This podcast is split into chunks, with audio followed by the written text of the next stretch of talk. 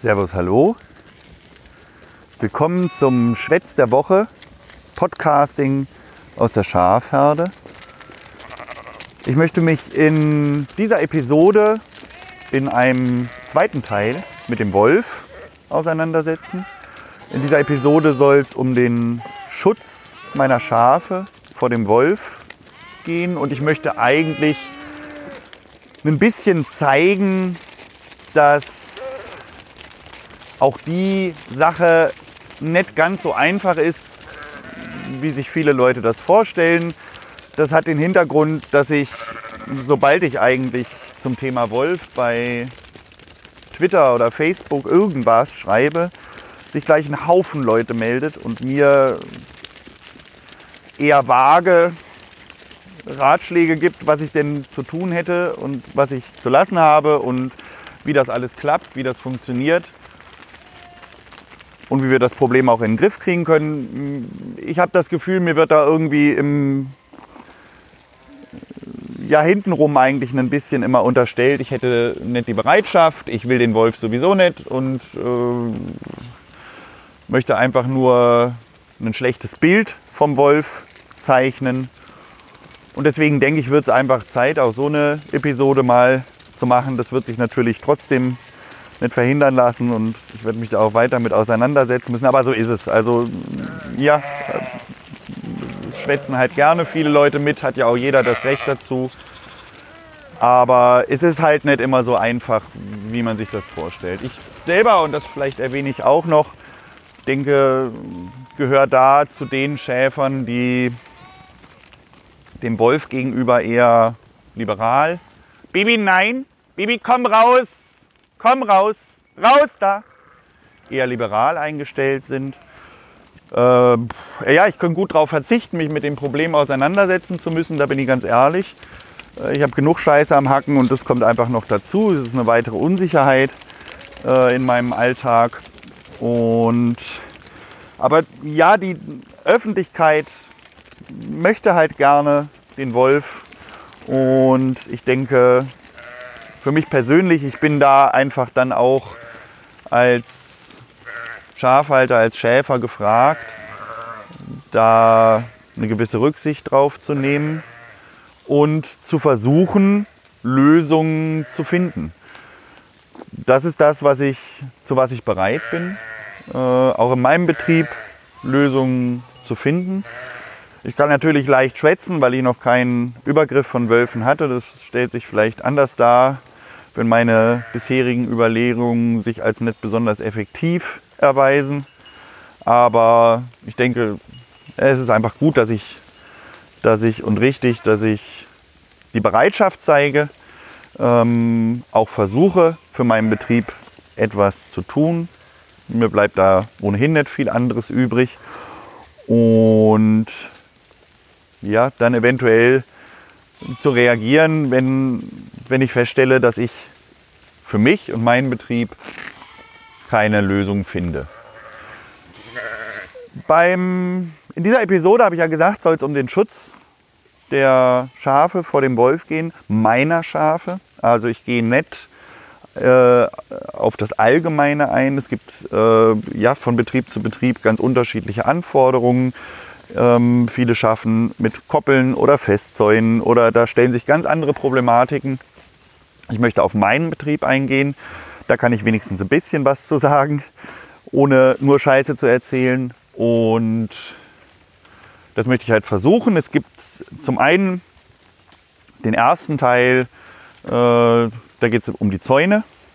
Ähm, wie kann ich mit Zäunen meine Schafe schützen und was sind da die Problematiken. Der zweite Teil, da geht es um Herdenschutzhunde. Und im dritten Teil will vielleicht noch kurz um Esel, Ziegen, Lamas, Alpakas, was ich dann jetzt schon alles gehört und gelesen habe. Und fangen wir an. Also, ganz grundsätzlich, ich habe in der Episode über meinen Alltag erzählt, dass ich mit sogenannten Nachtpferchen und Mittagspferchen arbeite. Ich denke, beim Wolf zunächst wird vermutlich der Nachtpferch dann auch betroffen sein. Meine Nachtferche sind relativ klein. Also die Schafe stehen dort sehr eng. Und diese Flächen sind mir vom Naturschutz entsprechend zugewiesen worden. Ähm, um die Problematiken beim Zaun zu erklären, ist es vielleicht gut, wenn ich ein bisschen was zur Funktion des Zauns erzähle. Äh, ich schaffe mit sogenannten Knotengitterzäunen. Das sind so Zäune aus Plastikbändern. Äh, da gibt es horizontale Bänder, da fließt Strom drauf und vertikale Bänder, die sind eigentlich zur Stabilisierung da. Ähm, und das bildet dann nachher so eine Art Netz. Auf diese Netze, so nennen wir sie auch, kommt Strom drauf. Und das mit dem Strom funktioniert bei den aktuell verwendeten Zäunen so, dass ich ein Stromgerät habe, ähm, das eine relativ hohe Voltanzeige, ich erkläre jetzt nicht Volt, Ampere und das ganze Zeug, versuche ich ein bisschen zu umschiffen, ähm, auf der ich eine relativ hohe Voltanzahl habe. Ähm, ich gehe mit meinem Pluspol sozusagen von dem Gerät auf den Zaun und gehe mit meinem Minuspol an eine Eisenstange, die ich in den Boden schlage. Das heißt, ich habe, bis auf vielleicht durch Grasbewuchs oder sonst was, eigentlich keinen geschlossenen Stromkreislauf und es fließt erstmal auf diesem Zaun kein Strom. Den Stromkreislauf schließen und damit das Fließen des Stroms kann ich, erreiche ich dann dadurch, vielmehr erreicht es das Schaf in der Regel dadurch, dass es zum einen den Zaun berührt und auf der anderen Seite den Boden berührt. Dann nämlich wird der Stromkreislauf geschlossen vom Zaun auf die Nase oder den Hintern vom Schaf, durch das Schaf, durch die Füße, in den Boden und über den Boden die feuchten Schichten im Boden zu meiner Eisenstange und dann wieder zum Gerät. Und damit habe ich den geschlossenen Stromkreislauf und dann gibt es einen Knall und das Schaf bekommt einen Stromschlag. Es ist halt quasi so dadurch, dass Vögel zum Beispiel können sich ganz normal oben auf meine Netze setzen und bekommen keinen Stromschlag, weil der Stromkreislauf halt einfach nicht geschlossen ist. Um meine Schafe in diesen Netzen zu halten, hat es in der Vergangenheit nicht sehr viel Strom auf den Zäunen gebraucht. In der Regel sind meine Schafe knacke voll, die kennen den Ablauf, die wissen genau, wie das läuft, die wissen, ich komme morgens wieder, wenn sie satt sind, sie kommen in den Zaun rein, reicht es, ihnen einen kleinen Stromschlag zu verpassen. Äh, der muss auch nicht sehr stark sein, um ihnen zu zeigen, oh, Zaun ist gefährlich und die Schafe meiden den Zaun einfach äh, und brechen halt nicht aus. Anders ist die Situation jetzt, wo halt ein Beutegreifer, der Wolf, versucht, in den Zaun hineinzukommen. Kommt er an den Zaun, ähm, auch da wieder wichtig, Nase am Zaun, er untersucht das möglicherweise gerade und Füße auf dem Boden, kriegt er einen Stromschlag. Da wird er sich fürchterlich erschrecken, so oder so, auch wenn der Netz sehr stark ist. Wenn der Netz sehr stark ist, und da liegt, denke ich, auch ein Teil der Lösung fürs Erste, wenn der Netz sehr stark ist, ich kenne es von meinen Hunden, wenn das mal passiert, dann erschrecken sie sich, aber nach zwei Tagen ist die Sache gegessen. Wenn ich sehr, sehr viel Kavum auf meinem Zaun habe, kommen meine, Autos, äh, meine Hunde nicht mehr aus dem Auto raus, bis ich das Gerät ausgeschaltet habe. Äh, die hören das Ticken und meiden den wirklich extrem, weil das wehgetan hat und weil ihnen das einfach einen totalen Schock verpasst hat. Das heißt, ein Teil der Lösung kann es sein, wenn ich jetzt Wölfe habe, die Zäune nicht überspringen, sondern die ähm, Zäune noch nicht kennen und sie kommen an so einen Zaun, wäre ein Teil der Lösung fürs Erste wahrscheinlich, dass die einen richtig ordentlichen Knall abbekommen. Da kann ich natürlich als Schäfer äh, dafür sorgen, indem ich, das macht Arbeit, ähm, aber es geht ja in der Regel, indem ich zum Beispiel vorher, da wo ich die Zäune stecke, ausmähe, also den, den Grasbewuchs nach unten mulche, damit keine Grashalme an den Zaun kommen und damit schon so einen leichten geschlossenen Stromkreislauf herstellen und einfach Strom vom Zaun nehmen. Ähm, es gibt aber bei mir zum Beispiel ein Problem, das ich im Augenblick nicht lösen kann und was sehr wichtig für den geschlossenen Stromkreislauf ist, nämlich diesen Eisenstab, den ich in den Boden schlage. Ich bin auf der Schwäbischen Alb unterwegs. Ich habe hier normalerweise 2-3 cm Erdauflage, mal 5, mal 10, aber es ist nicht viel und dann kommt eigentlich Geröll, Schutt, was auch immer und irgendwann dann auch einfach Kalkstein, Jurakalk. Äh, daraus besteht die Schwäbische Alb. Das heißt, ich bekomme meinen Stab, über den ich den Stromkreislauf schließe, nicht sehr tief in den Boden rein. Da kann ich drauf rumklopfen, wie ich will. Stein ist Stein, da kann ich den einfach durchschlagen. Ich bekomme meinen Stab nicht sehr tief in den Boden rein und erreiche dadurch dann auch nicht diese feuchten Schichten im Boden, über die der Strom halt nachher besser fließen kann.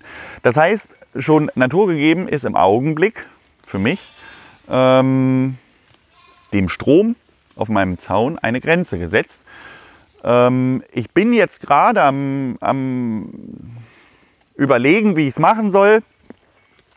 Äh, ich habe überlegt, ob ich Firmen beauftrage, damit mir ein Loch in den Stein zu bohren, einen Spezial, einen leitfähigen Spezialbeton äh, in dieses Loch zu gießen und eben eine Eisenstange da rein zu versenken. Ich hoffe, dass das funktioniert, ähm, weil äh, mir sonst erstmal keine andere Möglichkeit. Es gibt noch eine andere Möglichkeit, die ist aber auch nicht sehr, also die funktioniert nicht sehr gut, habe ich gehört. Ähm, eine andere Lösung fällt mir eigentlich im Augenblick nicht ein. Also ich hoffe, dass das funktioniert und das wäre dann eine Möglichkeit, ähm, ordentlich Strom äh, auf den Zaun zu bekommen. Diese Bohrungen, meine Färchen liegen, also erstens habe ich sehr viele davon und zweitens liegen die halt ähm, teilweise wirklich am Arsch der Welt. Diese Bohrungen sind sehr teuer. Und das wäre zum Beispiel ein Punkt, wo ich sage, da könnten uns ähm, die Auftraggeber unserer Beweidung, das Land, die Kommunen, wie auch immer, könnten uns bei dieser Sache unterstützen und zusehen, wie man uns helfen kann, richtig Strom auf unsere Netze drauf zu bekommen. Ähm, dieser Strom auf dem Zaun und dieser erste Kontakt mit dem Zaun soll halt erstmal dem Wolf zeigen, das ist gefährlich, komm hier mal nicht her äh, zu den Schafen und meide den Pferch. Ähm, ein zweiter Punkt, wo eigentlich immer die Rede von ist, ist die Höhe des Zauns. Da sind vorgeschrieben teilweise 90 cm, teilweise 1,5, teilweise 1,20.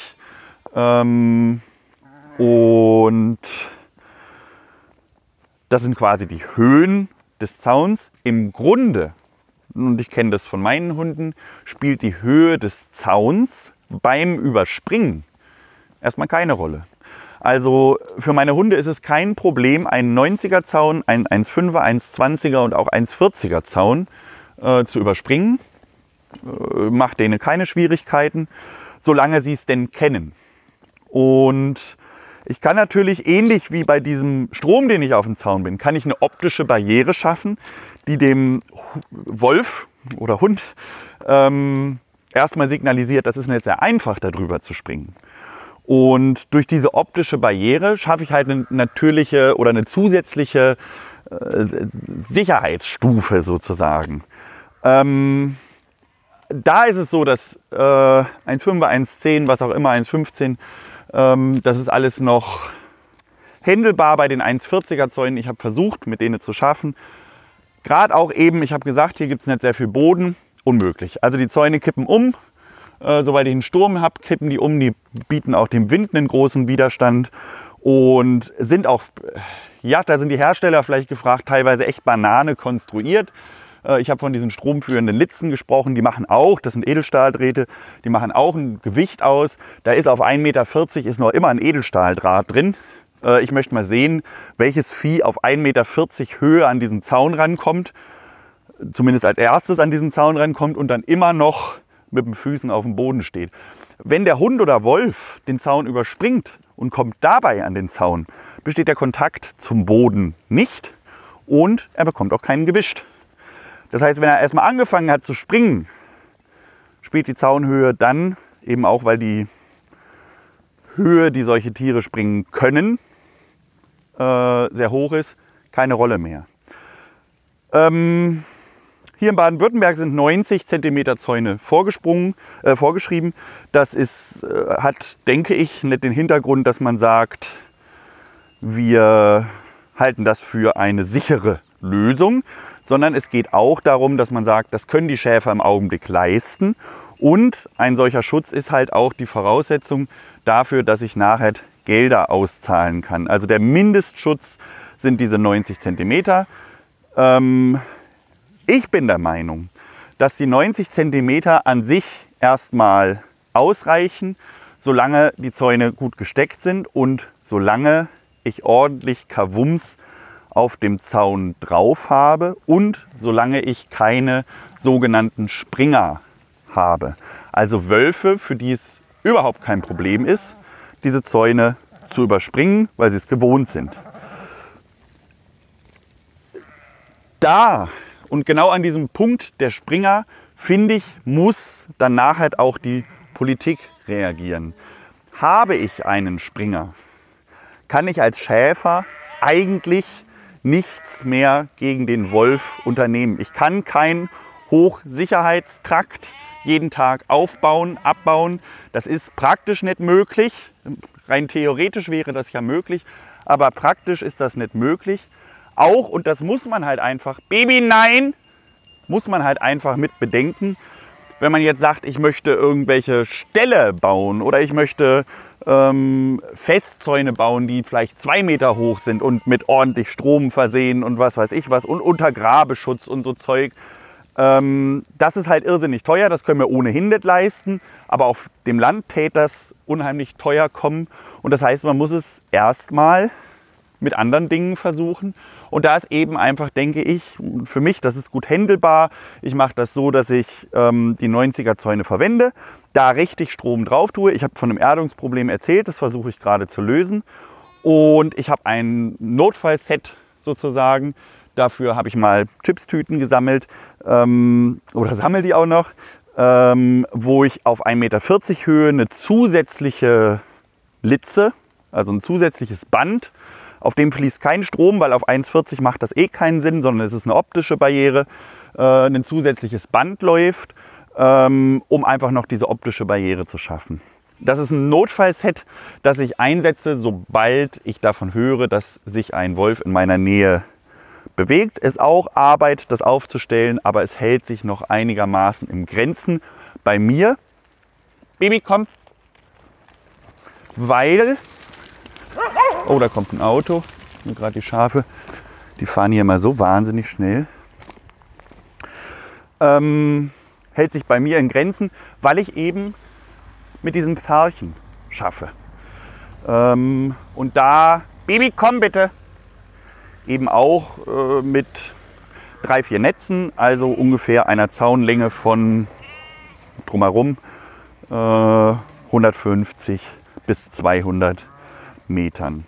Es gibt andere äh, Betriebe, die schaffen mit anderen Verfahren, zum Beispiel großen Koppeln, die setzen an den Deichen zum Beispiel, die setzen dann mal schnell 20 oder 30 Netze ein. Ähm, und da habe ich dann auch das Problem, dass ich schon aufgrund der Zaunlänge und aufgrund des Widerstands, den dieser Zaun bildet, ähm, nicht in der Lage bin, genügend Strom auf den Zaun drauf zu äh, bringen, weil halt der Zaun an sich schon so viel Strom nimmt.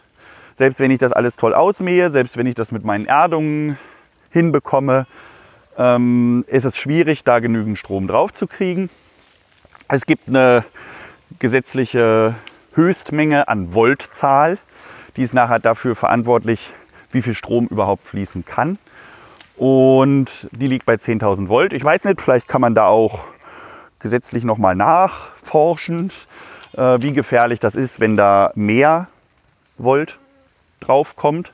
ähm, und ich damit halt auch einfach mehr Grundspannung habe ähm, und insgesamt auf dem Zaun ein bisschen mehr drauf bekomme. Bei diesen großen Koppeln ist es oft auch halt so, dass die über längere Zeit stehen. Da haben die Wölfe auch mehr Zeit, sich damit zu beschäftigen und auseinanderzusetzen. Und da ist dann für mich auch der ideale Einsatzort für Herdenschutzhunde gegeben. Das ist der zweite Punkt. Ähm, Herdenschutzhunde sind nicht einfach zu halten. Sie sind, ähm, äh, es sind insgesamt relativ schwierige Hunde. Ähm, man schafft, so wie ich das bis jetzt mitbekomme, hauptsächlich so, dass man die Hunde entweder in solchen Koppeln mitlaufen lässt ähm, oder Baby, komm bitte. Baby, komm. Baby, komm hier. Oder halt tagsüber wegsperrt, weil Spaziergänger mit Hunden und sonst was sind gar nicht unproblematisch und dann eben in die Nachtpferche reintut. Ähm, es ist halt so, dass diese Herdenschutzhunde, die brauchen Platz, Raum ähm, in ihrem Revier, äh, in ihrer Koppel.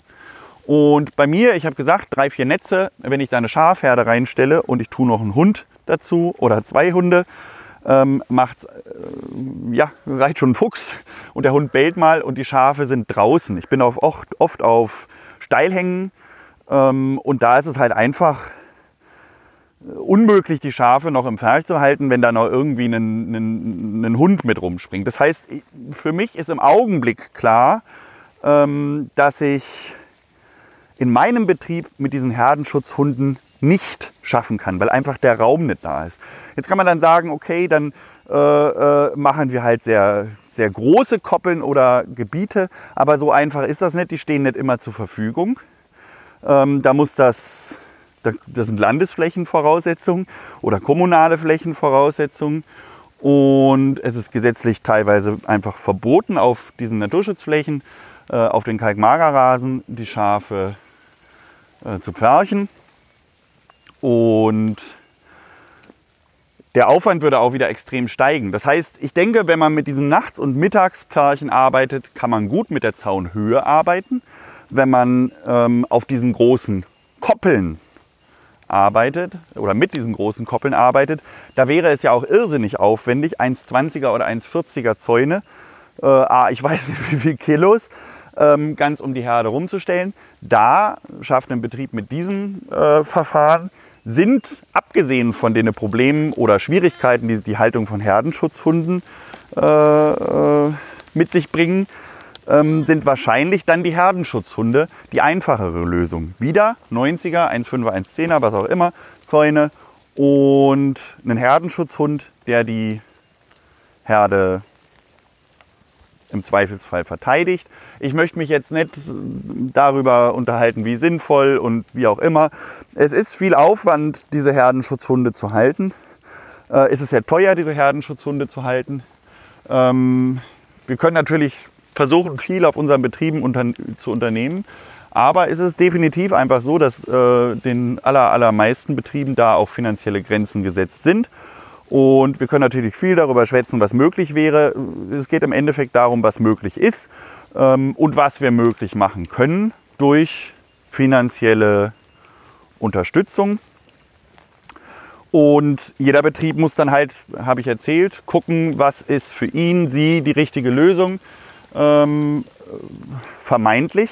Und ähm, das ist halt die Geschichte, wo ich, wo ich wirklich,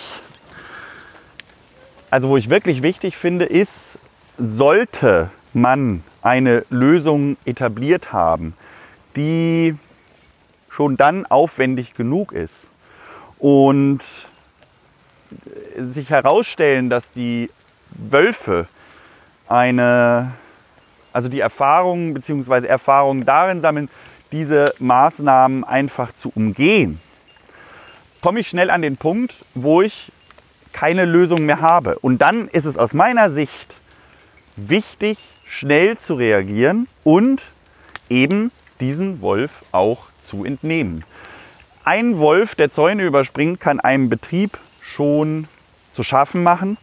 Ähm, es gibt ja, so wie ich es mitbekomme, immer wieder Rudel, wo auch dann das Überspringen der Zäune lernen. Und da wandern wieder Tiere ab. Die kommen zu mir und ich habe dann hier das Problem, ich kann so viel Strom auf meinem Zaun drauf tun, wie ich mag. Ich kann meinen Zaun so hoch bauen, wie ich mag. Ähm, ich komme gegen diese Springer einfach nicht an. Und insofern glaube ich, kommt es auch dem Wolf am Ende zugute, wenn man sagt, wir schreiben einen Schutz vor, wir machen einen Schutz möglich, der es zum Ziel hat, solche Springer zu verhindern. Sei es, dass auf der anderen Seite des Zauns ein Hund steht und wie bescheuert bellt und dadurch der Wolf nicht über den Zaun geht. Sei es, dass wir die Zäune hoch genug machen oder genügend Strom auf den Zäunen haben.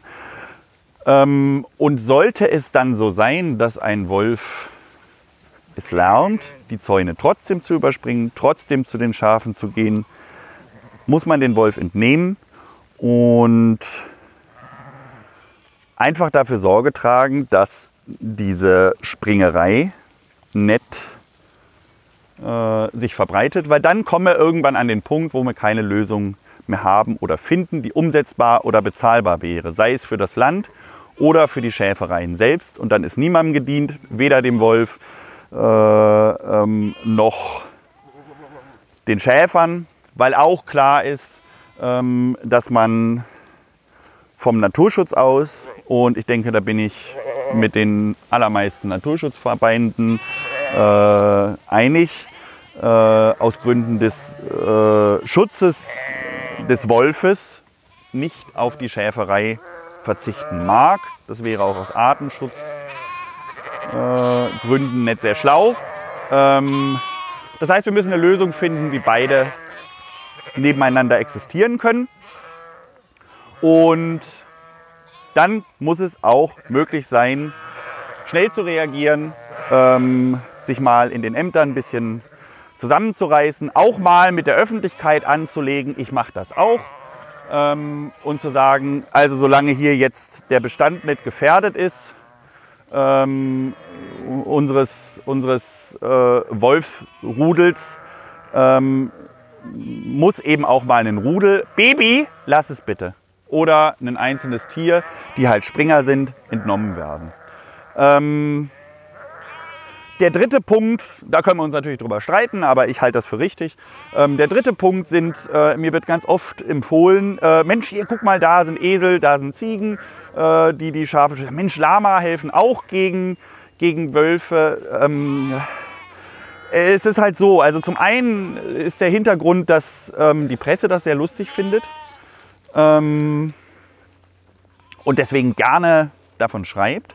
Äh, und das Ganze wird dann immer ziemlich totalitär dargestellt. Esel helfen gegen den Wolf, Esel schützen den Wolf.